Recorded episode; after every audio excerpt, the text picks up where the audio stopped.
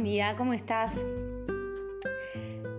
La pregunta del día de hoy es, ¿cuánto dolor somos capaces de soportar las personas sufrientes? Y rápidamente se me viene una, una idea, un pensamiento, es, qué fuertes que somos las personas padecientes.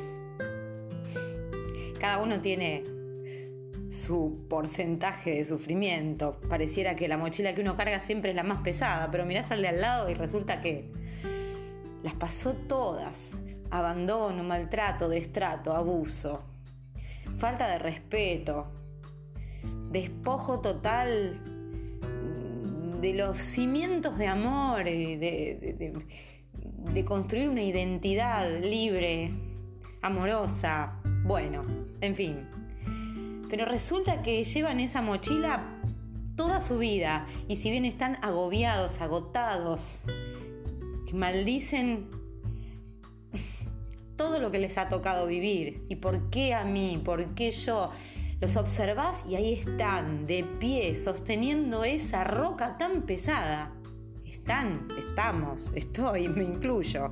Y me hace acordar a las chinas, estas que le vendaban los pies, porque se usaba, porque la cultura dictaba que tenían que tener pie pequeño, entonces les, les vendaban los pies y les crecía el pie todo deformado y soportaban ese dolor el resto de su vida y lo soportaban.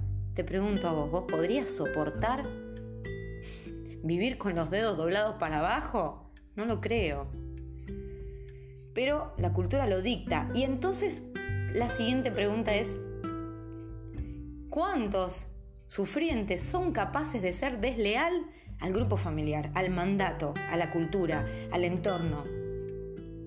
¿Y qué voy a hacer si soy desleal a lo que me tocó?